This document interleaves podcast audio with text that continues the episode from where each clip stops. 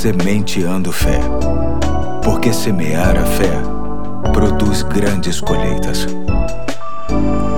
Hoje é Natal, é sexta-feira, dia 25 de dezembro de 2020. Aqui é o Pastor Eduardo e mais uma vez quero desejar um feliz Natal para você e toda a sua família. Como não poderia ser diferente, hoje quero ler o texto de Lucas, capítulo 2, versos 10 e 11, que diz: Mas o anjo lhes disse: Não tenham medo estou lhes trazendo boas novas de grande alegria, que são para todo o povo. Hoje, na cidade de Davi, lhes nasceu o Salvador, que é Cristo o Senhor. Hoje cabe muito bem ler a letra de uma das canções mais tradicionais do Natal, que o povo de Deus canta há muitos anos. Trata-se do hino 28 do cantor cristão, e sua letra diz assim: Alerta, ó terra, entoa o canto que ressoa o mundo pecador tem grande sorte e boa.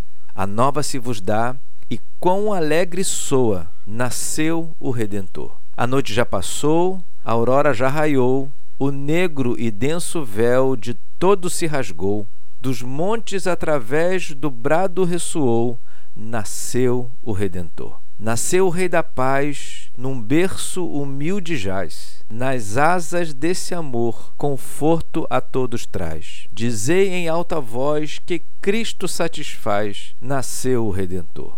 Ó gozo divinal, amor celestial, quem pode te sondar ou ter um outro igual? Posso eu da morte réu gozar ventura tal? Nasceu o Redentor. Ó povos, exultai, nações, ó jubilai, esfinda toda a dor, jamais se dá um ai. A Virgem deu a luz, a Deus glorificai, nasceu o Redentor. Nasceu o Redentor, nasceu o Redentor. O eterno Pai do céu, seu Filho ao mundo deu. Alerta, ó terra, entoa a nova alegre boa. Nasceu o Redentor. Sim, irmãos, hoje celebramos o nascimento do nosso Redentor.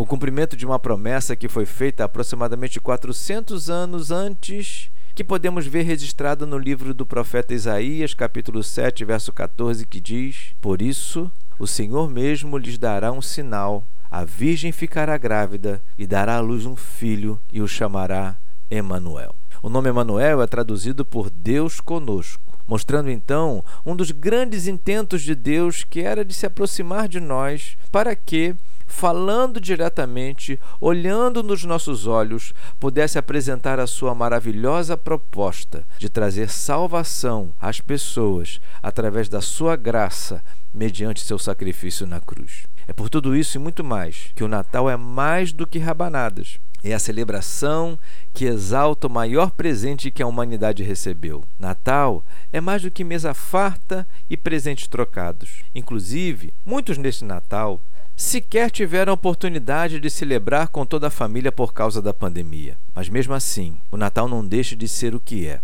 a festa pela chegada do Redentor, do nosso Redentor. Por isso, mais uma vez, Feliz Natal e até amanhã, se Deus quiser.